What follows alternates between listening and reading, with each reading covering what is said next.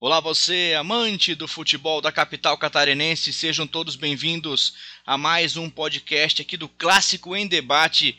Hoje com a nossa mesa quase completa, quase com a escalação é, completinha dos nossos membros, para a gente falar sobre Figueirense e Havaí, fazer uma projeção desse campeonato brasileiro, é, amarrando né, esse final de primeiro turno. Então, um programa que a gente vai, vai além de fazer uma projeção do que pode acontecer no campeonato mas fazendo um, um, um, um levantamento geral desse primeiro turno da campanha de Figueirense e Havaí. Então estão comigo aqui no programa de hoje Henrique Santos, Luan Silva, Lucas Fagundes e Victor Machado participando conosco na nossa, da nossa mesa não redonda, porque cada um está na sua casa, então está cada um no seu quadrado, né, para a gente fazer o programa de hoje. Quero começar falando aí é, com o Luan Silva. Luan, uma boa noite para você. A gente parece que a tua aptidão em house resultado continua preciso, né? Você falou que, que o Havaí as chances eram mínimas de vitórias, aquele negócio todo, e o Havaí ganhou o jogo, cara. Pois é, boa noite, Alan, boa noite ao Henrique, ao Lucas e ao Vitor, todos os ouvintes do Clássico em Debate. Então, é... se pegar um retrospecto, eu acho que eu só acertei o clássico. Cravei o placar ainda. Ainda bem que eu acertei esse, mas. É... Tá difícil, assim, mas eu, eu, imagino que não é só para mim, como a maioria dos torcedores, eles não esperam, eles não sabem o que irá acontecer no jogo, que pode se esperar do Havaí. É, quando pode se esperar é alguma coisa meio ruim, assim, né? Eu vou ser sincero que eu vi poucos jogos do América e o jogo de sábado eu fiquei surpreendido com a organização tática do, do, do América mesmo cheio de, de mudanças, até o Victor pode comentar um pouco melhor depois, ou algum colega que acabou vendo o jogo, me surpreendeu o trabalho do Lisco, um time muito organizado, ele teve bastante dificuldade, não foi aquele aquele jogo horrível do Havaí, mas valeu o resultado, né? O Geninho parece que às vezes está ouvindo, assim, o pessoal parece estar tá ouvindo nosso podcast às vezes. Não, às eles vezes, escutam. Né? Não, às vezes não, sempre pois é. escutam. Vou mandar até um abraço pro Geninho, assim, traz um baita. Eles não levam a sério o Luan, mas eles escutam. Que bom, que bom. É, às vezes pode levar um pouquinho a sério, assim. o Havaí jogando, é, a gente tem que falar, a gente sempre critica e agora a gente tem que elogiar também. O Havaí jogando com o uniforme de Havaí, eu fiquei, eu, eu fiquei emocionado ali. Camisa listrada, calção meio azul, eu fiquei muito feliz. Sério mesmo, quando eu vi aquilo ali, eu falei, ah, pode até dar errado, mas a Havaí já tá jogando com camisa tradicional, eu já tô feliz já. É, o Geninho fez uma, uma alteração que a gente até tinha comentado um pouco nos outros outras partidas, apesar do retorno do Jean Martin, ele sacou o Ralph do time, que tinha sido titular praticamente desde que chegou, e colocou o Renatinho, que era o Renatinho não, o Leandrinho. Já diria me livramento, é muito inho, né? O, o, Leandrinho como, segundo, como um segundo volante, mais um meia, na mesma função mais ou menos do Pedro Castro, e deixou o Jean como o volante fixo ali. Foi uma mudança que eu achei interessante, apesar do, do, do Leandrinho não ter ido muito bem. Eu preferia ver o Luan naquela função, assim como foi contra o Guarani, mas ele acabou não, não sendo relacionado para essa partida. O Havaí teve muita dificuldade, não tanto como nos últimos jogos, mas conseguiu vencer o América, um time, como eu já comentei, muito organizado. E vamos ver, né? O time deu uma esperança ali, não está muito longe do G4. Vamos ver o que será dos próximos capítulos, né? O, um gol do, do Getúlio, assim, que a gente difícil da gente ver, um atacante que, que ele tem a calma e bateu muito bem, ele bateu fazendo um arco, assim, a bola cobrindo quem estava na, na sua frente numa, numa um total erro do goleiro do Matheus, do América Mineiro. Total erro, assim, a bola totalmente na dele, ele chegou e chutou pro meio da área, assim, totalmente. Foi uma, uma sorte do Havaí aí, né? É, o, foi com a zaga, foi, foi ok. Lucas Frigeri fazendo boas intervenções novamente. É, vamos ver o que, que será do Havaí nessa continuação da Série B aí. Victor Machado, queria a tua opinião também sobre o jogo e já emendar é, ainda antes da gente fazer um pente fino sobre esse primeiro turno e o segundo turno do, do Havaí, o Havaí nas últimas, últimas semaninhas aí tá, pode pintar pelo menos três jogadores, né? alemão, ex-zagueiro, que estava com um contrato vinculado lá na Arábia Saudita, está treinando na ressacada agora. Pode ser que a qualquer momento acerte de fato a contratação. É, o atacante Rodrigão, que também foi ventilado, e o lateral Edilson. Os três já passaram é, pela ressacada em outras oportunidades e podem estar voltando os três. Primeiro fala do jogo, da tua, das tuas impressões dessa vitória do Havaí e depois é, um pouquinho dessas, desses três nomes que podem pintar ali na ressacada. Certo. Boa noite, Alan, Henrique, Luan, Lucas Fagundes, né? E a todos que estão nos ouvindo. Né? É, independente do horário, né? Fica aí o boa tarde, bom dia. É o seguinte, cara, assim, ó, o jogo do Havaí, eu vi um Havaí até que organizadinho, para não dizer que não tem um. Ainda continua o Havaí não tendo um, um padrão de jogo. É, bota os 11 ali para jogar e deu. Mas eu vejo, é, até estava reparando no, no bastidores do Havaí, os jogadores estão fechados, estão unidos. E isso é importante. Que é, o Betão até falou, é, abro aspas aqui pro Betão, que se não for para jogar na, na qualidade, que tenha raça, que tenha vontade, que o Havaí tenha uma. que eles liguem uma identidade, que esse, esse elenco tenha uma identidade. Porque o Havaí é um clube que tem raça, que tem vontade e tem uma identidade. Então acredito que isso vai ajudar o Havaí sim, até buscar o acesso, e eu acredito nisso, acredito que a gente vai subir.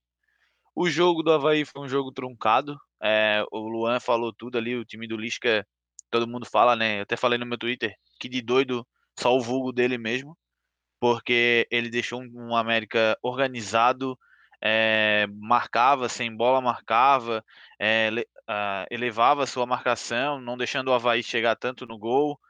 Eh, mas numa infelicidade do goleiro e do zagueiro, o nosso atacante acabou marcando o gol. É, naquela coisa, né? Vai tentando, vai tentando, vai tentando na raça, sobrou uma bolinha ali, ele guardou.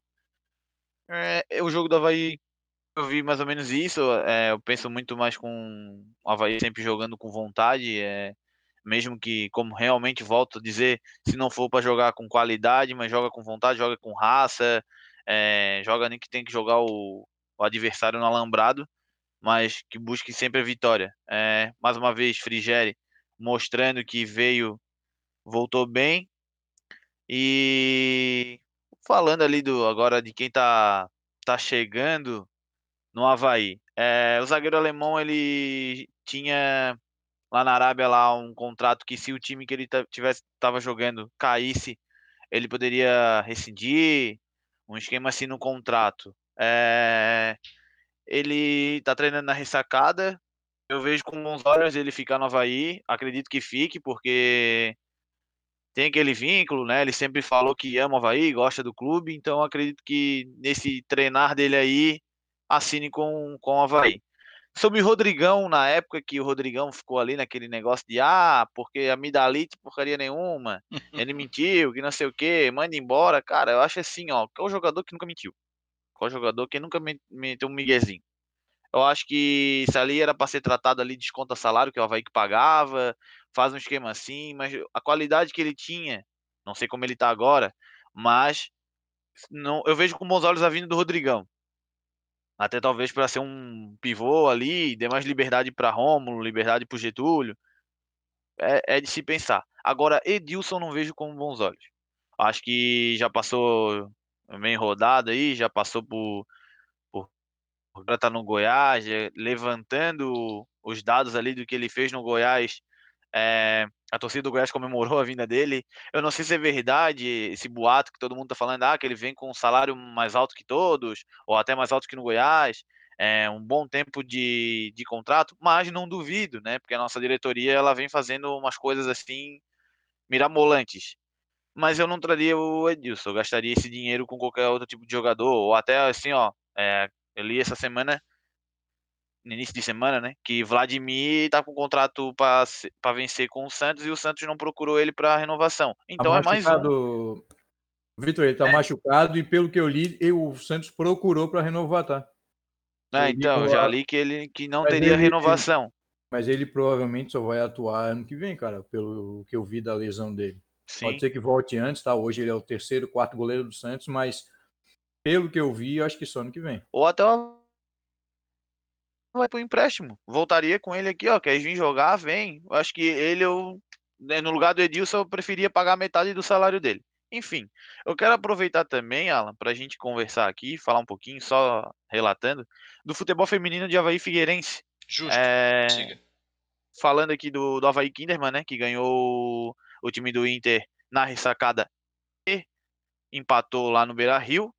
As meninas vão jogar agora a semifinal contra o São Paulo. O primeiro jogo é dia 8 do 11, então já é nesse próximo domingo, contra o São Paulo lá. E depois aqui na ressacada. O, Hava... o Victor, Figueirense. Ô, Victor, Oi, só, só uma parte nisso. É, jogo dificílimo, tá? Para as meninas. É, mas não é impossível, tá? Não é, não é impossível Não. mesmo. Eu acho que bate de, de frente a frente. E, ó, muito mais importante é conseguir um bom resultado lá em São Paulo. Porque em Santa Catarina eu não sei se vai jogar ou em Caçador ou aqui na Ressacada. Porque eles vão, vão né, sempre pulando de um estádio para o outro, né? Não sei qual é o, qual é o agendamento ali. Mas É, de qualquer maneira, em- que voltando em Santa Catarina, elas têm chance de ganhar esse time de São Paulo. Que na verdade esse time de São Paulo é a Cristiane mais 11, mais 10, né? Porque ela leva o time muito nas costas, né? É uma Se eu não jogadora. me engano, a Cristiane agora ela tá no Santos, né? Ela saiu de São Paulo. Sério? Olha, Aham. tudo bem. Ela tá no Santos. A última, se eu a não me última engano. embaixo que eu vi, ela tava no São Paulo, mas tudo bem. Mas- É, Mas é um time, é um time forte, é um time que pode incomodar. Tá? As meninas têm que jogar com, com muita cabeça no lugar. É, tanto que na tabela, na tabela, o Havaí tava atrás desses times, né? Tanto que é Palmeiras e Corinthians, São Paulo e Havaí. E o São Paulo, Corinthians e Palmeiras estão na frente do. Coisa. Obrigado, Lucas Fagundes. Ela Posso tá no só Santos mesmo. complementar? Isso, ela tá Fala. no Santos e o destaque do São Paulo acho que é a Gláucia, que é uma centroavante que faz, faz alguns gols e até muitas vezes foi cotada para a seleção brasileira. Sim, e eu destaco também nesse time do Havaí, que, do Havaí Kinderman, é, a união das meninas. É, a gente viu no. Eu vi, né? No bastidores do Havaí, a raça, a garra delas, e eu valorizo muito isso. Até a, a capitã do time chegou e falou: olha, a gente lutou para chegar até aqui, então vamos lutar para chegar na final porque a gente merece. Então acho que isso engrandece o, o elenco. E eu acho que dá para bater de frente sim com o São Paulo, dá para ganhar, dá até dá para ser campeão, tô torcendo por elas. Então agora dia 8 contra o São Paulo lá e, e res- respondendo, a, se eu não me engano, vai ser na ressacada esses jogos. Até o técnico do, do Havaí Kinderman deu entrevista falando que ele se sente muito bem trazendo as meninas para ressacada, as meninas se sentem bem jogando ali. E teve uma atleta também que falou que o gramado ajuda, porque às Isso. vezes o, gra- o gramado do lá de Kinderman não, não é o mesmo que jogar lá no, no campo do São Paulo, no campo do Inter. Então do Havaí é. Então aqui Sim. para se sentem melhor. Vou falando agora de Figueirense e Paula Ramos.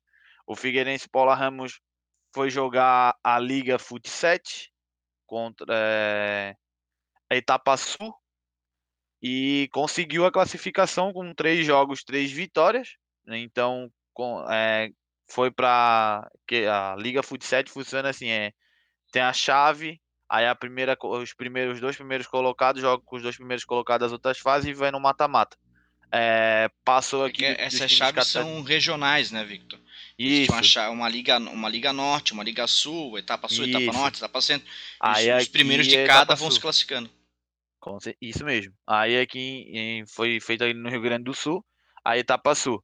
Os dois times catarinenses que passaram aqui foi o Triunfo e o Figueirense, né? Mas como até estava explicando para as pessoas no Twitter do Clássico em Debate, a gente busca falar mais dos times da capital, mas fica aqui então que foi Atlético Catarinense, foi o Babilônia, é, o triunfo, foi o Triunfo e o Figueirense passando o Triunfo e o Figueirense. Ô, Vitor, só O Figueirense agora- eu fazer Pode uma falar, querido. observação, cara, sobre essa questão do futebol 7 feminino. O Figueirense tem um time de qualidade, um time campeão, enfim.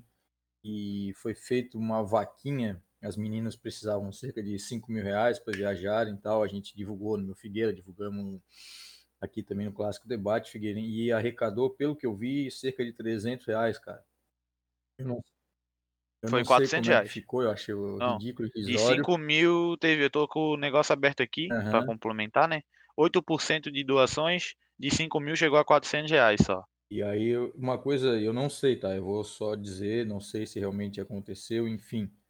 Eu não vi em nenhum momento o Figueirense Futebol Clube, que empresta o nome, uniforme, enfim, as meninas jogadoras do Figueirense Paula Ramos, se mobilizar ou ir atrás de um dos patrocinadores do clube, de algum Não, dos conselheiros que tem bastante dinheiro, que são bem abonados.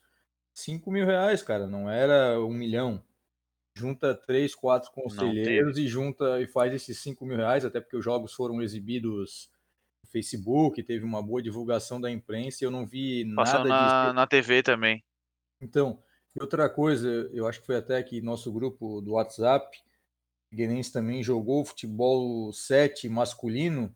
Isso. E o uniforme do Figueirense ainda era o da Lupo, cara. Isso. Aí eu, sinceramente, não, não vi, tá? Não vi os jogos, enfim, é uma informação que foi trazida no nosso grupo.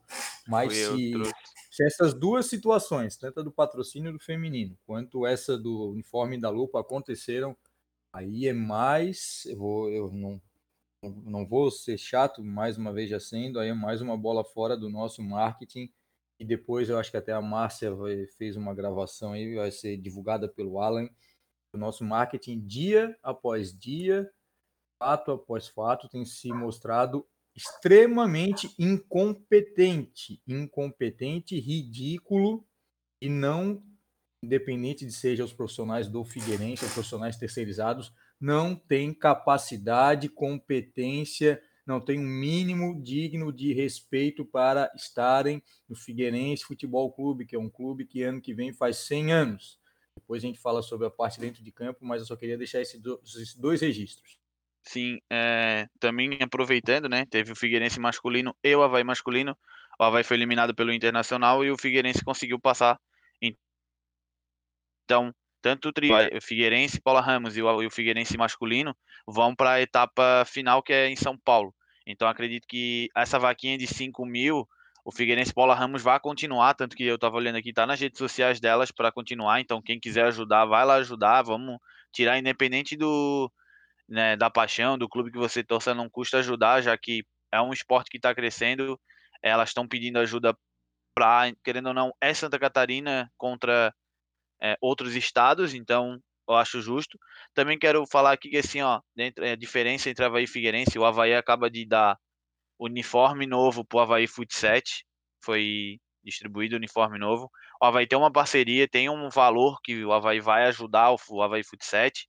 O Havaí vai ajudar, além do valor, com ajuda para viagem, tanto que o Havaí 7 vem agora com o profissional, sub-20, 23, sub-17, então, o Havaí Food 7 vem crescendo, vem né, trazendo isso tudo. Então, acredito que o Figueirense pode ajudar mais sim, tanto que o uniforme das meninas é o uniforme da Topper, do primeiro lá, o primeiro da, quando a Topper fechou com o Figueirense, e o Figueirense masculino ainda é o da Lupo. É, tenho colegas que jogam lá, tenho amigas que jogam no Figueirense Paula Ramos, e elas passam trabalho, tipo, realmente o Figueirense só leva o nome. A única postagem do Figueirense nas redes sociais, no Twitter até, foi que parabenizando que as meninas iam jogar a Liga 7. Eu acho que pode mais sim, é, falando abertamente em prol do esporte, tirando meu clubismo sobre o Havaí, mas acho que assim, ó, tem que, tem que apoiar o esporte. Porque depois não adianta dizer que, tipo, ah, aqueles lá caíram nas drogas, ah, aqueles lá não deram nada. Mas quando era para apoiar, não teve apoio. Então, que comece agora, entendeu? Não adianta reclamar de, de político, reclamar de que não ajuda, que não sei o quê. Se tu pode ajudar e não ajuda. É, então, acredito nisso. Outra coisa também, a gente está sofrendo aí bastante coisa, é, bastante assédio contra as mulheres, então quero aproveitar aqui já o nosso canal que uma, uma galera assiste. Eu acho assim, ó, vamos respeitar mais as mulheres, beleza? Mulher pode jogar assim, mulher pode andar de saia assim, mulher pode andar de regata assim, pode andar de biquíni sim. É, se tu tens problemas em olhar para uma mulher e achar que pode atacar, que pode mexer, que pode fazer qualquer coisa que incomode, então acho que é melhor é, parar com isso, beleza?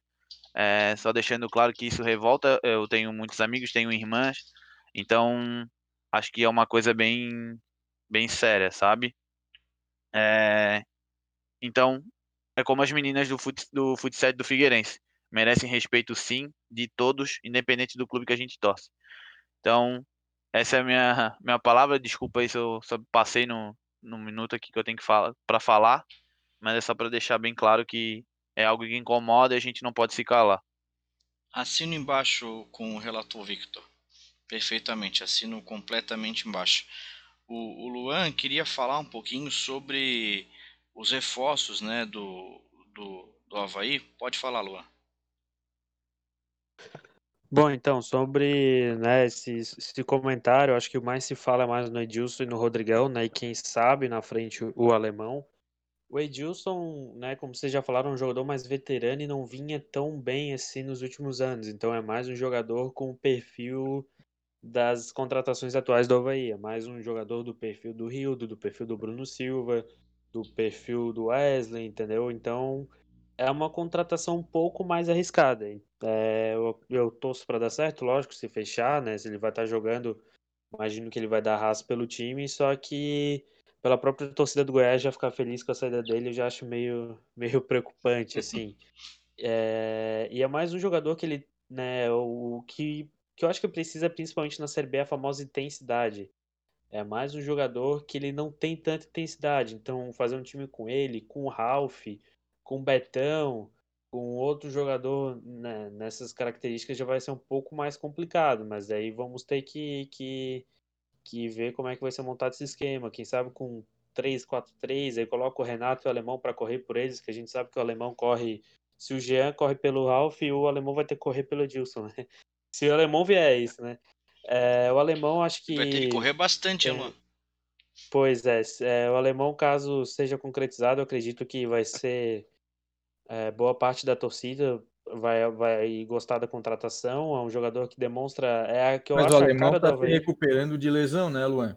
A gente não jogou, sim, o alemão sim. que saiu daqui é uma coisa, jogar no mundo árabe, a gente sabe que a intensidade é bem menor, enfim, e pelo que eu li, ele está se recuperando de lesão. Então, eu, acre- eu acredito que nesse primeiro momento, se ele vier, eu acho uma baita de uma contratação, mas acho que o torcedor do Havaí não pode se iludir e esperar o mesmo alemão que deixou a ressacada aqui, porque ele está jogando num nível mais baixo faz alguns anos e se, não sei a gravidade da lesão, então Uhum. está se recuperando, é outra situação. Acho que o torcedor não pode se iludir também. Sim, só que é, é, concordo contigo, né? Só que eu acho que é muito mais fácil tu esperar uma entrega e um nível de intensidade um pouco melhor do alemão do que, por exemplo, do Edilson, né? Apesar, como tu citou, tem os fatores das lesões e tal, inten- do como ele vem jogando, mas eu acho que a, a chance de, de dar errado é um pouquinho menor. É, o Rodrigão, a- os dois últimos anos ele, dele ele foi no Havaí, ele destruiu naquela Série B, uma, uma qualidade absurda, e no final do ano deu aquele probleminha com ele lá em, do jogo contra o CSA, e posteriormente no jogo contra o acesso ele perdeu um gol feito.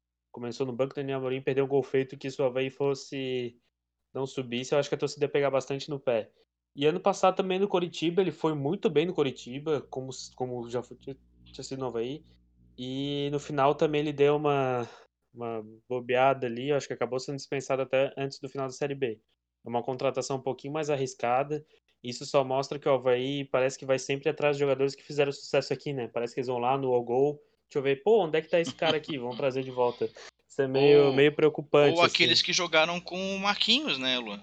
É, também pode, Pode ser, ser isso. também. Já Ou, ou que jogaram do Figueirense também. É. Tem um. Não, são os e- três tipos de contratação. Tem uma coisa, né? É, falam que o Figueirense é o, o time que o Elano tava treinando. E o Havaí é o amigos do Marquinhos. É, não muda muita Olha, coisa, não. É uma opção. não tá muda difícil. muita coisa, não. Vamos lá, pessoal. Mas vamos é girar. isso, é isso, é isso. Vamos lá. Vamos girar a nossa mesa aqui. Deixa eu. é, vai contigo mesmo, Henrique.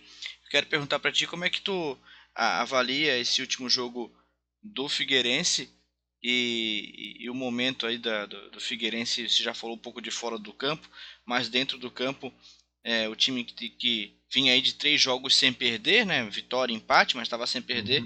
E voltou a perder e voltou a apresentar um futebol que a gente já conhecia, da qualidade que a gente já conhecia depois de alguns tempos de jogos que deu, opa, talvez esse time não caia, né? Ô, Alan, sobre o jogo contra a Ponte Preta, nem quero falar, me estender muito, só destacar, por mais que tenha feito o gol, o Everton Santos, infelizmente, não dá Passou, passaram vários treinadores e continuam insistindo no cara, é uma coisa de outro mundo. E o gol que o Figueirense, o segundo gol, o gol que o Figueirense levou, vocês, tanto tu quanto o Vitor, são, jogadores, são jogadores amadores aí que jogam como goleiro. Aquele gol. O Sidão, 37 anos, profissional há não sei quantos anos, jogador que já passou por São Paulo, por Vasco, por Goiás, por esse, por aquele. Aquilo, se o cara toma um gol daquele na pelada, já dá uma briga. Ele toma um gol daquele, o Figueirense estava ganhando o jogo até 20 do segundo tempo, com 25 já estava perdendo por 2 a 1 É inacreditável. Aquele gol que o Sidão tomou, olha, aí desanima qualquer um, né? Mas o, na, na, na finaleira aí da, da fala dos amigos sobre o Havaí, falamos, falamos sobre contratações. Eu fiz um levantamento aqui rapidinho, tá? O Elano assumiu o Figueirense no dia 28 de agosto. Desde esse dia, o Figueirense contratou 11 jogadores. Um time todo. E, e sendo que o no, mais novo contratado ainda não foi anunciado oficialmente, é o meia Léo Arthur, 24 anos, enfim, revelado na base do Corinthians. Vamos ver o que, que vai dar. Mas eu fiz esse levantamento. Vamos lá. Depois a gente vê quem está sendo aproveitado e quem é que joga alguma coisa e quem, enfim, vamos lá. O primeiro deles foi o Gabriel Barbosa, não, sem não comentários, né? Sem, sem, comentários, estava com coronavírus, é horrível. O segundo, Elácio. Não sei se é, acho que é pior do que o primeiro. É. O terceiro é o Jonathan, zagueiro, que veio da base do Atlético Paranaense, até agora não jogou. O quarto jogou, jogou, jogou naquele jogo da, do é, Covid, é. né? Que o único gol que o Feirense tomou foi falha dele no primeiro pau, que ele não o pulou. Quarto, o quarto foi o Dudu, que fez o gol contra o América Mineiro, depois não acrescentou muita coisa, também entrou na onda do Covid. O quinto é o Bruno Michel, é um bom atacante, Esse mas talvez o, extrema... talvez o melhor dessa lista é, tem, tem então. Extremamente fora de forma, já faz dois meses que está aí, até agora não perdeu 100 gramas. O sexto foi o Alexandro, que aí eu acho que foi uma boa contratação. Esse, esse é o melhor da lista. Com os demais. O sétimo foi o Micolta, que estreou ontem, ainda, diante ainda, da Ponte Preta, 30 e poucos não, anos. Não dá de falar 15, ainda dele. Né? 15 clubes na sua carreira. Então, né? O oitavo foi o Vitor Mendes, que também é um zagueiro de 20 anos. O nono foi o Lucas Barcelos, que entrou ontem, também diante da, da Ponte Preta, também não acrescentou, um atacante vindo do Fluminense. O décimo foi o Erisson, também outro atacante do 15 de Piracicaba. E o décimo primeiro, como eu acabei de falar, o Léo Arthur. E o Figueirense, pessoal, tem 18, 19 pontos, cara. Quatro vitórias, sendo três com o Elano, né? O Elano já está com 15 jogos no Figueirense o Figueirense quatro vitórias, oito empates e nove derrotas, ocupando aí a 18ª posição com 19 pontos. Falta de, não vou dizer reforços, né, porque eles não reforçam nada, mas falta de contratações não é. O Elano, como eu disse, agora ganhou 11 jogadores. Tudo bem que alguns pegaram coronavírus, etc, etc. Tivemos trocentos problemas, mas reclamar de falta de contratação, acho que o Elano não pode. Eu, eu já fui contra a saída do Márcio Coelho, sou totalmente contra essa onda que tem se tomado aí na torcida e parte da nossa imprensa de querer a cabeça do Elano também. Eu acho que esse não é o caminho, mas a diretoria do Figueirense precisa reforçar de verdade, não contratar. Ô Henrique. Do dia 28 de agosto até, a, até hoje, que é 3 de novembro, 11 jogadores Dá para dizer aí que o Bruno Michel fez alguma coisinha e o Alexandro também. O resto é tudo dá pra, dá, dá pra dizer, não somaram nada. Dá para dizer que três fizeram alguma coisinha. O Dudu fez um é. gol, fez alguma coisinha. O Bruno Michel é aquele ciscador ali, só falta perder uns 20 quilos. E, e o Alexandre realmente é um bom jogador. No resto, fala, Victor. Oi, algum, alguns não só para compor ali, alguns jogadores desse que o Figueirense contratou, foi o próprio Elano que pediu, né? Então não adianta é, dizer tu... que o elenco, o elenco não, tá não, ruim, o elenco isso, mas ele que meio que deu uma montada no elenco. E se tu pegares aí o Elácio, jogou com ele no Inter de Limeira, em outros jogadores aí, o Alexandro revelou que conversou antes com o Elano antes de vir para cá. E são jogadores que né? Giovanni, é, mas o Giovanni, o Giovanni já, o Giovanni e o Matheus Neres já estavam aí na época do do Márcio Coelho, né? É, então, são é... jogadores que já passaram também pelo comando do Elano e talvez já tenha sido a preparação para vir o Elano, né? Porque é, veio todo mundo ali é, do Inter. É o que eu imagino, é o que eu imagino. E desses jogadores, pessoal, o Alexandre tem 39 anos, o Micolta, que é rodado também, 15 clube, e o resto, tudo ali tem 20, 21 anos. E aí o Figueirense outro dia recusou a chegada do Rafael Lima, zagueiro, que a gente sabe que na quarta-feira agora o alemão deve ser suspenso por no mínimo três, quatro jogos, e aí pega o efeito suspensivo por causa da confusão no clássico. Todos os jogadores aí, idade de base, ou saindo de base de outros times, e aí o Figueirense só apostando, apostando, e cada vez mais os resultados não aparecendo, o desempenho, mesmo nas vitórias, não tem agradado.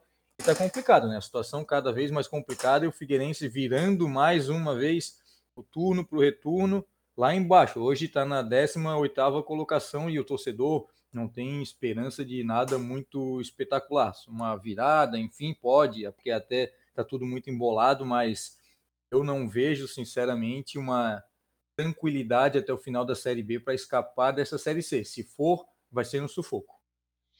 Ô Lucas Fagundes, também quero ouvir a tua opinião sobre esse momento, sobre o jogo, na, nessa mesma pegada que o Henrique está fazendo aí.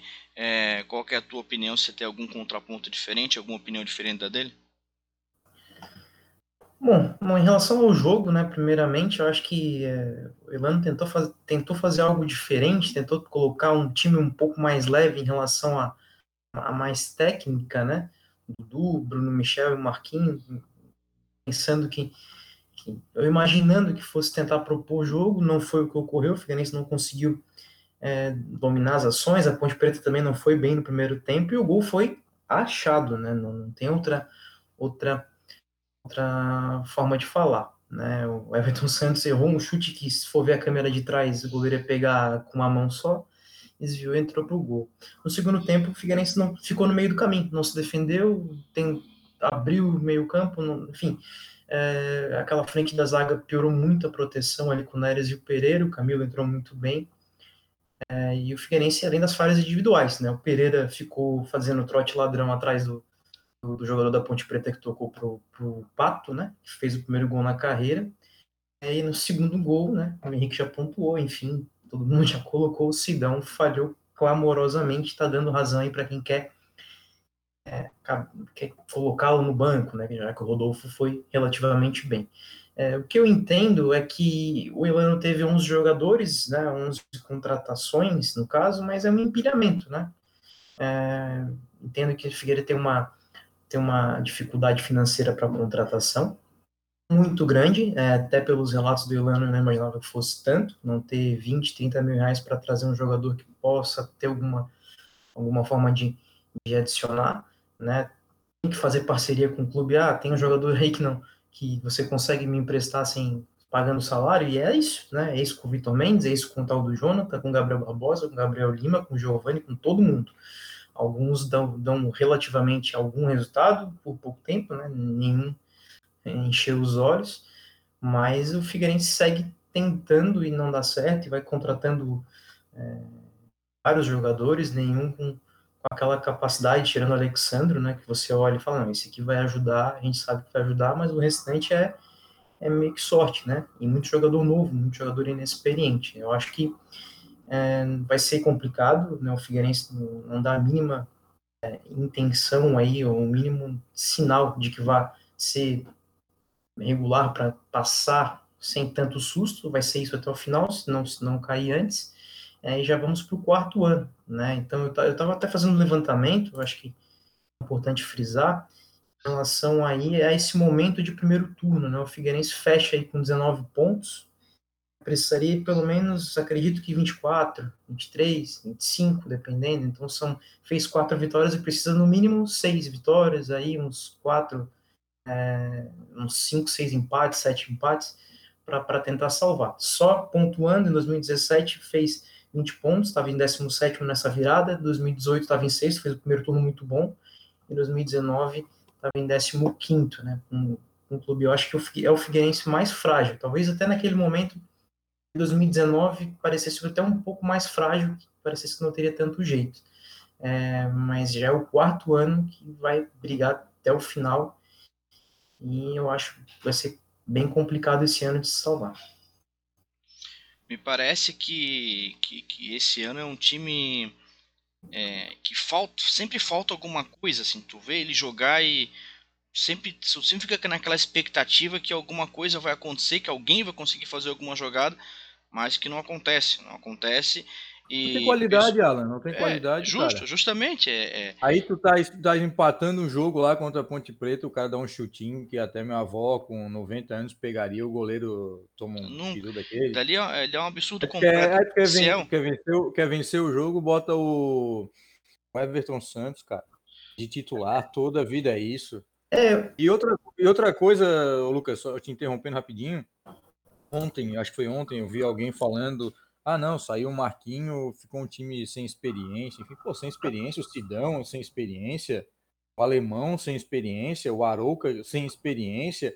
Pô, tudo jogador rodado, cara. O Pereira já tá na terceira, quarta Série B também. Jogadores. Não tem nenhum jogador de 15, 16 anos ali. É, se, Eu se- acredito assim, sem ah, falta experiência, só experiência, sou pô. sub-17. né? É, pô, e o Marquinho também, né? Pelo amor de Deus, cara. E aí o Figueirense, quando é pra somar alguma coisinha, a única, vou dizer assim, a única coisa boa, vamos lá, desse primeiro turno, e se isso é bom também, é que o time do Figueirense, o elenco do Figueirense todo, acho que já pegou o coronavírus. Então, teoricamente, só se der uma zebra muito grande, não vai pegar de novo. Então, provavelmente o Figueirense não vai ter como aconteceu lá contra o Sampaio Correia, 10, 12, 15 jogadores fora, porque estavam todos contaminados com a Covid. Então é mais uma chance de ter, de ter ali um, um grupo completo, então mais reforçado para o retorno aí da Série B do Campeonato Brasileiro.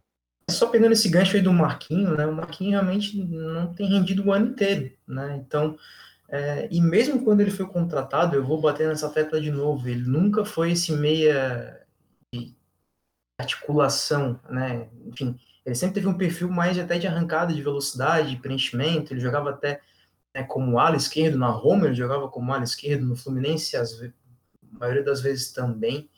É, aqui no Figueirense ele começou, foi mal, em 2008, né? Depois foi para o meio campo com o Cleiton Xavier, depois até no final voltou para a ala esquerda. Então ele não é esse meia que vai Meio de entregar. criação, é, exatamente. Não é, É, esse meio de criação. Xavier, ele, ele nunca foi, né? Porque ele tem uma bola parada razoável e hoje ele está mais lento, enfim, ele não é esse cara. Então eu acho que o time é, é frágil.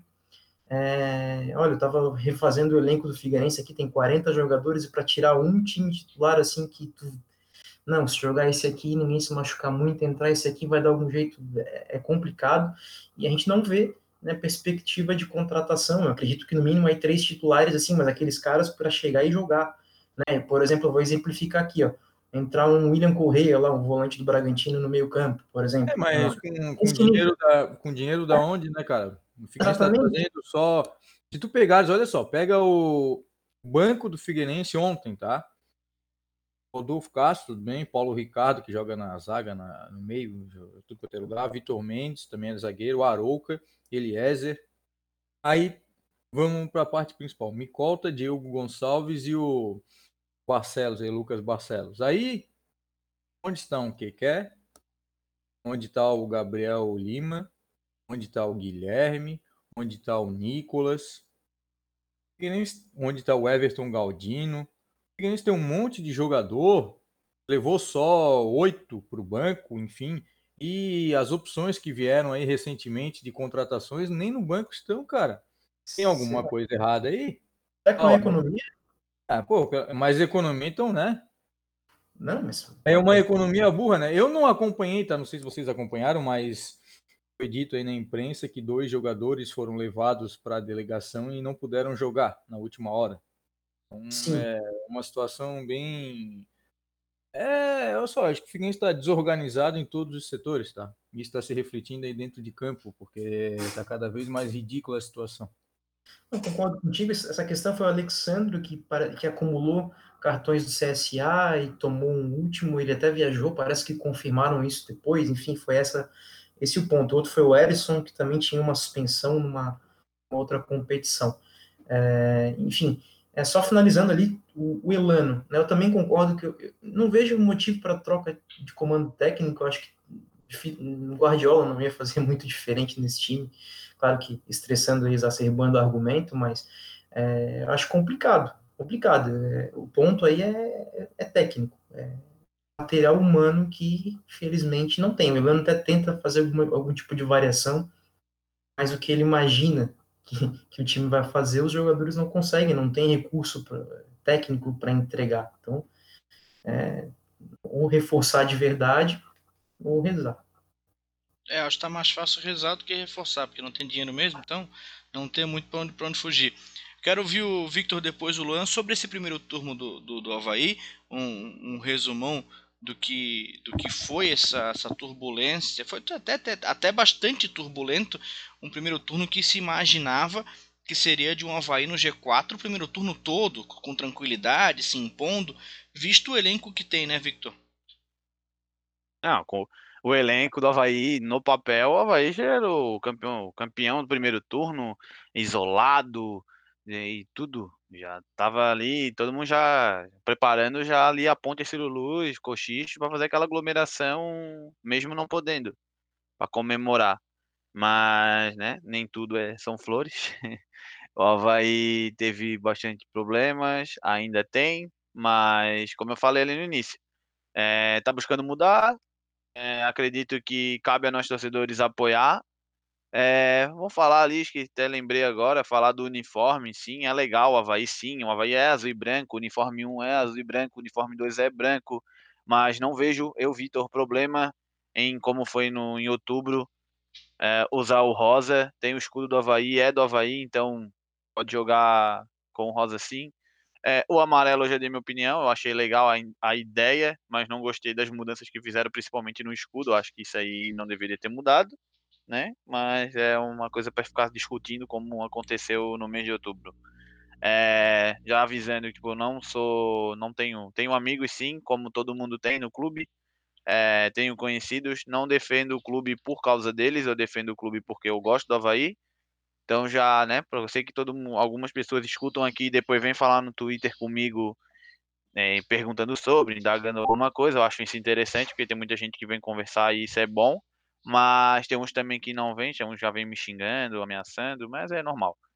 É, mas deixando claro que é isso. É, eu defendo o Havaí, acho que o Havaí realmente começou errado, mas agora está mudando e acredito que essa mudança vai nos trazer alegrias no final do ano. Eu ainda acredito que o Havaí vai subir. É, só querer jogar um bom futebol, acho que o bom futebol tá dentro do que eu penso, que é jogar com raça, com vontade, mesmo se precisar jogar feio, mas vai para cima. Esse é meu pensamento sobre o Havaí até então. Espero que não me decepcione, mas é, até então tá naquela balança de 50%, vamos dizer assim.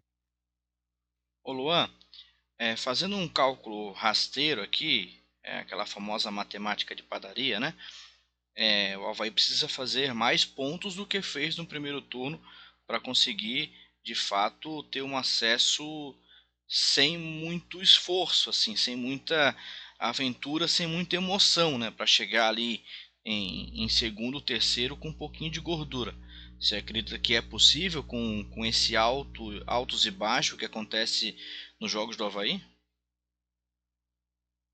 Bom, possível é. é. Futebol é isso, né?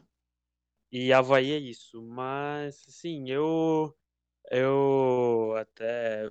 Vocês comparam com o Victor, o Victor sempre fala que vai subir, vai subir. Eu por dentro tô lá me falando assim, não, vai dar não sei o quê. Só que eu vou tentar não, não demonstrar muito isso. É, não, o Havaí tem chance, apesar dessa campanha decepcionante, para mim foi uma das campanhas até então mais decepcionantes do Havaí pelo alto investimento. São jogadores que não renderam, troca de treinadores que não deram certo, é, vários vários erros. É, dizer que vai ter lista de dispensa de jogadores e até hoje nada. É, empilhando contratações. Bem, bem, lembrado lá, bem lembrado. É, tá lá de 6 a 8. E aí? O Salinas, tá no site oficial tem o Salinas, tem o Adler, tem o Bruno, tem o Wesley. Todo mundo falou que ia sair. E aí? Até, até então foi só o Kelvin e o Daniel Amorim embora, né? A princípio. É, até entendo não ter não ter dispensado os atletas, mas não precisava falar que haveria dispensas, né? É, o Havaí tomando cinco em casa do Sampaio Correia, é, essas, essas, discussões com, com, entre a torcida sobre o uniforme, então é, é, meio decepcionante, assim, só que eu acho, sim, que o Havaí tem condições, pelo elenco que tem, tem condições de brigar lá em cima, tá sofrendo com lesões, é, pode ter bastante opções de elenco, é um elenco com, com boas opções para o time pode se brigar lá em cima. Só que, como eu falo, como a gente já sempre falou, não tem uma melhora no elenco. E eu realmente, no, no, no padrão de jogo, eu realmente não acho que o Geninho do nada vai achar esse, esse, esse elenco e vai melhorar totalmente. E também eu não acho que o Geninho vai sair do Havaí. Então, vai ficar nessa. A gente sabe a gente conhece a Série B, a gente sabe como é que é o Havaí, que do nada vai estar tá lá, vai ser um gol contra e vai dar certo. Só que o primeiro tempo foi, o primeiro turno foi isso, foi vários jogos que poderia ter ganho que principalmente em casa, uma coisa que está desde 2019 incomodando o torcedor, que a gente não vê o Havaí se impor em casa. No estadual já foi assim, acho que ganhou duas ou três partidas Ganhou do, do, do Joinville, ganhou do Juventus de Araguai, ganhou do Marcelo Dias. Aí perdeu pro Criciúma, perdeu acho que mais um jogo, mas é isso. O falta do Havaí se impor, vai impor seu futebol, é, coerência na, nas trocas, um padrão de jogo do time, então isso eu, eu a gente acaba ficando decepcionado. Até eu queria citar aqui o time do Sub-20, o Sub-23 do Havaí que vem fazendo boas campanhas, muito elogiado os, os treinadores, principalmente. Agora eu tô confundindo o, acho que o Gabriel do Sub-23 do é, Aspirantes. O Gabriel do Sub-23 e o Fabrício do Sub-20, é isso? Isso, e acho que é. Ô Luan, e curioso, Oi. cara, que o Havaí contrata, contrata, contrata, e quem tá fazendo os gols, quem tá resolvendo são jogadores que são oriundos da base que já saíram, que já voltaram, como o Romulo fez outro dia, agora foi o Getúlio, e jogadores que né, estavam ali jogados. Eu, sinceramente, eu gosto de acompanhar o debate diário, ultimamente tem, tem ficado muito ruim, mas, enfim, o Salles Júnior é um cara que não paga para criticar o Romulo. Tudo, tudo, tudo é culpa do Romulo. E o Romulo agora foi, voltou, jogou bem, fez, puxou o contra-ataque lá no gol do clássico, agora o Getúlio fez outro gol, contrata, contrata, contrata, agora tá chegando aí, teoricamente, o Rodrigão, já teve o Gaston, teve esse, teve aquele, quem tá jogando, quem tá resolvendo é o pessoal da casa. E aí tem, acho oh. que é o Luan também no meio campo, o Jean Martin, que era do Figueirense, também tá jogando, o Havaí já tá com 50 jogadores, daqui a pouco contrata um monte de gente e quem resolve é o pessoal daqui. E tem, Alguém chamou? Né? Complementando, o Havaí ele tem uma base boa, só que olha pouco para a base. É, tanto que agora precisou de um goleiro, subiu o goleiro do Sub-23, é, que vem jogando bem, que vem mostrando, pegou até pênalti. O do Sub-20 do sub é a mesma coisa, o goleiro também é bom. Então o Havaí tem umas peças boas no, na sua base, só que olha pouco. Tanto que às vezes tem muita gente que eu vejo reclamar, e com razão, que um exemplo, vem o Grêmio, ah, eu quero esses dois da base. Já teve casos de dois gurizão da base que jogavam muito, o Havaí vendeu pro Grêmio em troca de tipo, um jogador lá que o Grêmio não queria mais, entendeu? Desde o Wallace, Faz né? troca... Wallace volante, Sim. teve aquela negociação com o Marquinho. Nem fala de base, nem fala de base, Victor. Nem fala de base que... a gente fica triste, não fala, não deixa assim. Tá bom? É, o, só para como o Henrique já falou, os dois melhores atacantes do momento no Havaí é o Rômulo e o Getúlio, que não prestavam, né? O Rômulo, o pessoal falava que tinha que estudar porque não, não sabia jogar bola. Os dois melhores meio-campos do Havaí, o Jean e o Pedro Castro, todo mundo criticava. Então, é, é complicado, é isso que vocês já falaram, olhar para a base. Luan, né? E tem o Luan também, é. O Luan que tá, tá aparecendo. O Luan e o Thiaguinho, que tá jogando também.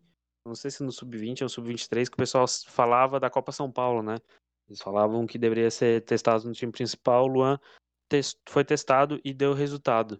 Eu não acho que o Havaí não utiliza tanto a base assim, eu acho que utiliza alguns nomes, só que às vezes parece que é meio que empurrado, assim, que, que por causa da idade joga para cima. Às vezes eu acredito que alguns reforços pontuais, por exemplo, o Felipe. O Felipe, lateral direito, ele não é excelente lateral direito, não subiu com a qualidade do Guga, mas está ali cumprindo sua função. Acho que o Havaí poderia investir mais nesses jogadores do que ter no banco um monte de medalhões que, que vai ter um investimento alto, quem sabe não vai ter esse retorno que, o, que os atletas da base, que é os que a gente sempre comenta aqui, que pode procurar, nosso, procurar nossos programas, a gente sempre comenta, né? É, eu tô vendo aqui a lista de atacante, é, é, é enorme a lista de atacante do Havaí, tem dois da base, assim, né, que estão ali, tem Tucão, tem o Gaspar e o da Silva, daí tem, lógico, o Jonathan, o Getúlio e o, o Rômulo também, que, que já estão mais um tempinho. Então é isso, é, na hora de montar o elenco, a gente pode sim adicionar algumas peças da base ali para tentar, tentar ter um, um, elenco um pouco mais barato e, e com boas qualidades. Deixa eu fazer mais um giro. A gente falou, a gente até acabou comentando um pouquinho sobre esse primeiro turno do Figueirense, ali apenas com 19 pontos. Vai ter que fazer mais do que fez no primeiro turno, porque senão é impossível conseguir fugir da Série B com, com 38. Não, matematicamente seria uma coisa totalmente inédita, nunca, nunca teria acontecido na história dos campeonatos brasileiros de Série A e Série B. Então, Lucas, é, a gente sabe da, das dificuldades assim, mas dentro do elenco que a gente tem hoje ali é, no Figueirense, você acredita que, que, que, que, é possível montar, montar um time minimamente capaz de conseguir escapar dessa Série C? Olha, Alan, é, em relação ao que o Figueirense tem hoje, é, eu vejo um time com opções efetivas muito curto, assim, para escapar com, com, com, algum tipo de tranquilidade, né? O Figueirense tem oscila demais, né? Muito mais para baixo do que, do que positivamente. E com o que tem em casa vai, vai ser isso aí, né? Vai, vai ter algum outro. Vai, vai cair um gol do Alexandre, o Bruno Michel vai fazer uma jogada, vai ter uma bola parada, enfim, vai, vai oscilar. Vai sempre é, depender aí de, de, de, N fatores, porque a coisa está muito justa, né? muito, muito complicada. É, salto aqui novamente, eu acredito que para time titular aí precisaria de pelo menos um lateral direito que exista, que não é o caso do Lucas Carvalho e do Elácio, né, pelo que mostrou. É, um segundo volante ali que faça essa saída um pouco mais rápida, tem um pouquinho mais de chegada, né? Acho que o Pereira até deu um chute bem fraco até contra a Ponte Preta, né? Fazia tempo que eu não, eu não lembrava de um volante chutando a gol no Figueirense. Então, é, esse é um exemplo, né? Precisaria ter alguém com, com mais intensidade ali é, nessa volância aí, ou com o Pereira, ou com o Giovanni, ou Neres mais ou menos, mas que, pudesse dar, dar uma, algo diferente aí que quem está no elenco não, não tem. E ter pelo menos algum jogador efetivo, né, que de frente, de mobilidade, que, que entregasse mais gols, né, que hoje não tem sido o caso. Diego Gonçalves começou bem o ano e entra numa tiriça gigantesca, né, uma preguiça, assim, ele não, não vibra com o jogo, por isso que está bancando nesse time aí, é, apesar de a gente saber que ele tem algum tipo de qualidade, né, mas é isso, né, o Figueirense reforça efetivamente o que provavelmente não vai acontecer, né? Vai trazer mais um jogador aí, mais uma aposta, né? Do Mira que vem do Mirassol, é, ou vai ser sofrimento até o final, né? Acho que é quase um 50-50 aí, com mantendo esse elenco até o final, é meio cassino aí para cravar uma permanência ou não. E para você, Henrique, é, existe no teu entendimento aí a possibilidade de fugir dessa série C ou ou enfim a conta chegou, né? Infelizmente. Ah, cara, vai ser difícil, tá? Vai ser difícil, mas eu acredito, como eu falei ainda há pouco, que o Figueirense tenha condições. Recebeu, a gente falou agora em 11 jogadores que o Heleno recebeu, tá chegando o Léo Arthur ainda essa semana, provavelmente. Não vai ter mais, teoricamente, problema do coronavírus, então tempo para trabalhar tem. O Heleno jogou ontem, agora só joga no sábado e já, tem, já conhece mais o elenco, conhece mais o grupo, e aí eu acredito que dê para dê escapar, não sem sofrimento, tá? Mas dê para escapar desse rebaixamento da Série C. Uma coisa, a conta tá chegando, a conta aí, só essa administração tá aí há um ano e a gente não viu nada de espetacular essa nova gestão do Figueirense, tá? Ah, as outras gestões foram ruins, foram, foram péssimas, mas o que essa tá fazendo aí não tem agradado nem um pouco o torcedor. Contratou 30 jogadores aí esse ano, todo mundo de 20, 21 anos. Poucos se poucos se prevalecem, nada de marketing, nada de ação social, nada de ação para o torcedor, enfim. Tá jogando a culpa em quem já passou, já saiu faz um ano, um ano e pouco, é muito fácil. Tem que fazer coisa nova e coisa diferente, porque cada vez mais complicado e mais deprimente, sinceramente deprimente, acompanhar o Figueirense dentro e fora de campo. A minha fala nem é eximindo de culpa a gestão atual, não. É, eu falo da questão da, da conta chegar porque a gente já vem ao quarto ano nesse sofrimento de, de quase cair para, para a cena. Então. É, não, eu entendo, eu é entendo, isso. mas é o que muita gente, principalmente aí imprensa, torcedores, enfim, gente que está dentro da administração acaba ah, o legado, enfim, mas o legado passou, cara, tem que tocar para frente, senão vai ficar né, nesse discurso a vida toda e o Figueirense vai passar o centenário na Série C. É, exatamente. Para terminar o nosso programa, não poderia, não poderia é, no, no, programa do dia de hoje, dia 3 de, de novembro, que a gente está gravando, é, Infelizmente a, Márcia Becker não pôde estar conosco durante todo o programa, mas eu não poderia deixar esse, esse programa passar em branco sem é, escutá-la e, e que ela pudesse ser a nossa porta-voz, né? Porque qualquer coisa que a gente, é, cinco homens nessa sala, fale, não vai valer de muita coisa perto do que ela pode falar é, sobre o que aconteceu é, hoje, principalmente sobre é, os dois times da capital fazerem um total de nada a respeito. Então, ela durante o nosso próprio programa que ela acabou mandando o áudio, a gente eu estava aguardando aqui para ver se ela conseguiria mandar para a gente colocar dentro do programa, fui segurando e aí antes de terminar, enfim, é, consegui que ela que ela mandasse aqui, deu tudo certo. Então, você vai ouvir agora é, a Márcia comentando sobre, é, sobre toda a questão que, que aconteceu no dia de hoje e, e como os times da capital, ao invés de se manifestar assim, ao invés de se posicionar assim, nada o fizeram, nem um lado nem no outro. E aí não existe nenhum, nenhum argumento minimamente plausível que, que, há, que há um tipo de defesa para, para um time ou para outro. Os dois estão completamente errados porque é um posicionamento que todos têm que ter. É, independente se há uma frase maldita, uma frase que não era bem isso, tem que se posicionar. O ato é, é contra a cultura é, do estupro tem que ser por todos, não é por um nem por dois, tem que ser por todos. E por isso a gente vai é, botar o áudio dela e depois faz o nosso encerramento final aqui. Fique agora com o áudio de Márcia Becker. Aí eu queria falar de novo né, de um assunto que me incomoda muito, e eu já falei em algumas outras oportunidades, mas eu quero frisar novamente sobre o marketing do Figueirense. Chega a ser chato, né? Tu tá abordando esse assunto toda hora, todo em todo momento, né? Mas é inevitável não comentar. O quanto o Figueirense é falho nesse setor e nessa questão, né?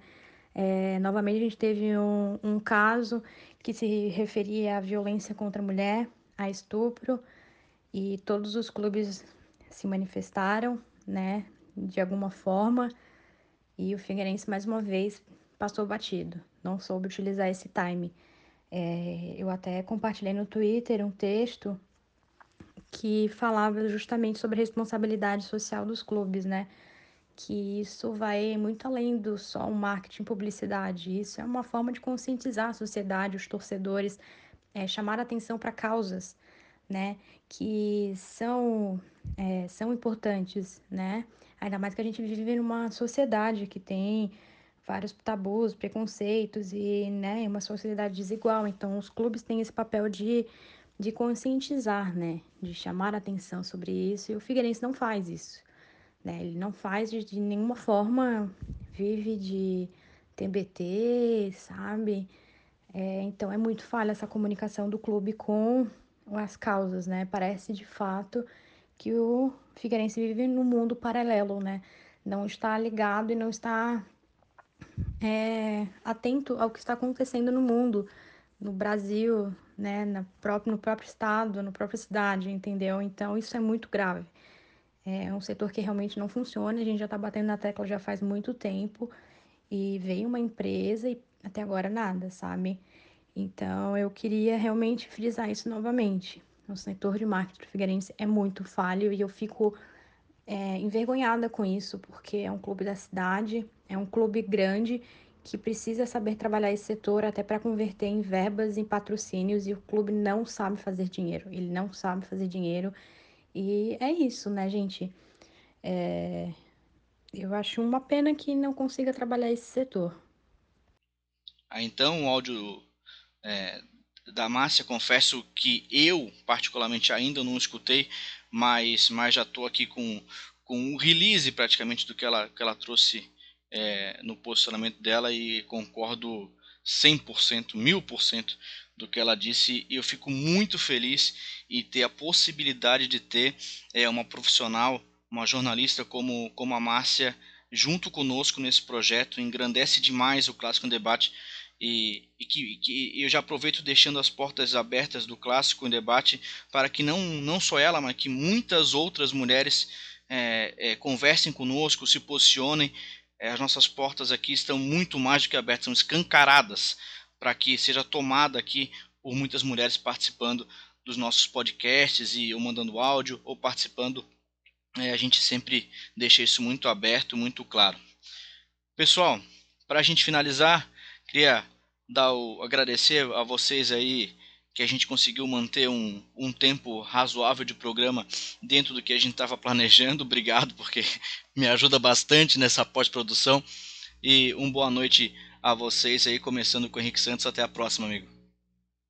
Valeu, Alan. Valeu os ouvintes do Clássico Debate. Mais uma vez reunidos aqui para a gente falar um pouquinho de futebol, falar as coisas dentro e fora do campo, principalmente, e torcer para dias melhores, tanto para Figueirense quanto para Havaí dentro e principalmente fora de campo, sabe? Porque não basta ganhar, ganhar jogos e ganhar nos trancos e barrancos se fora de campo tá tudo errado, sabe?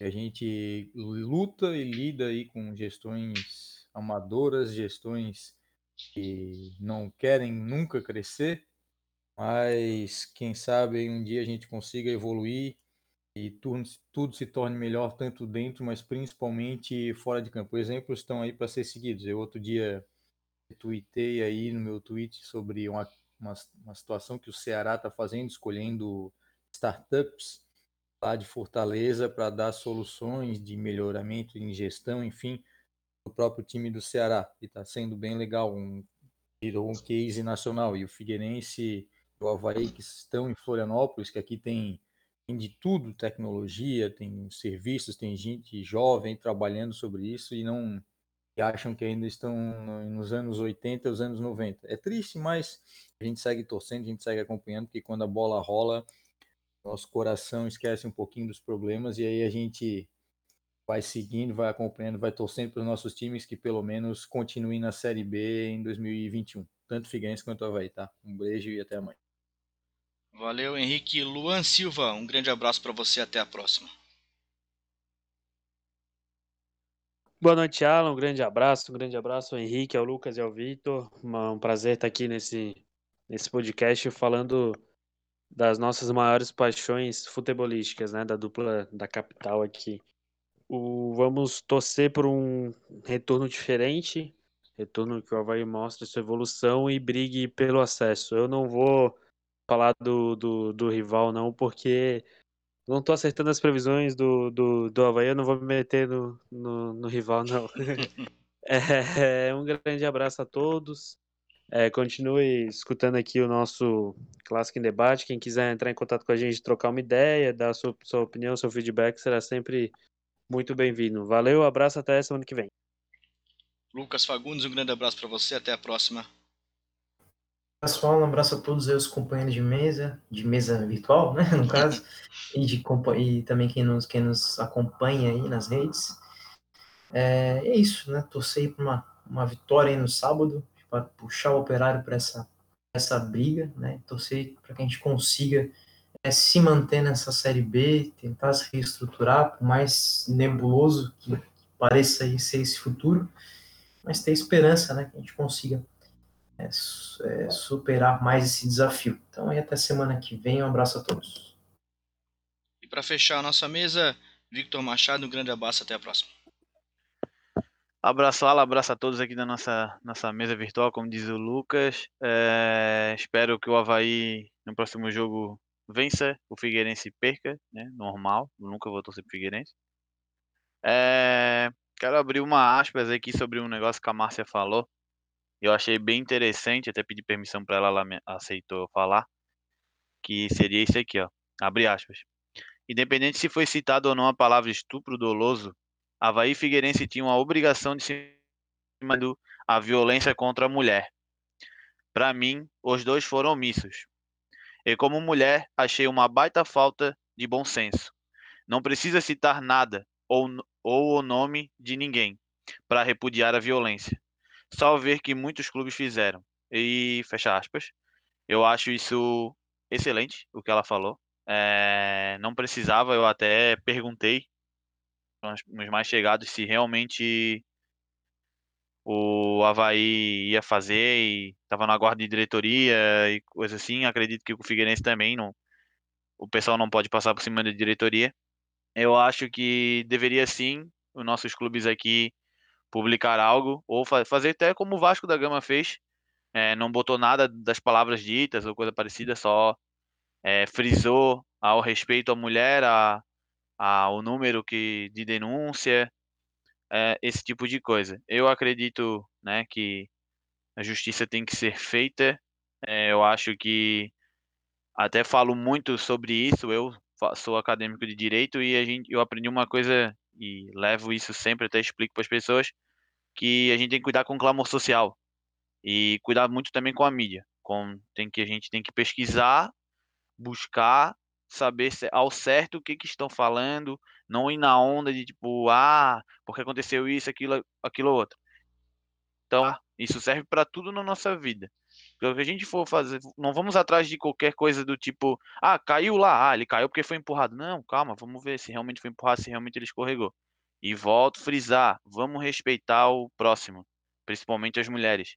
Porque assim, ó, exemplo, uma mulher não pode sair na rua para ir no mercado que tem dois, três mexendo, é, ah, só porque ela tá com roupa tal, ou muitos falam, ah, mas ela tá assim porque anda de saia. Gente, pelo amor de Deus, bota a mãozinha na consciência e para, beleza? Uma boa noite a todos, boa tarde ou bom dia para quem estiver ouvindo o nosso podcast e muito obrigado por estar aqui mais uma vez. Valeu, Victor. Obrigado.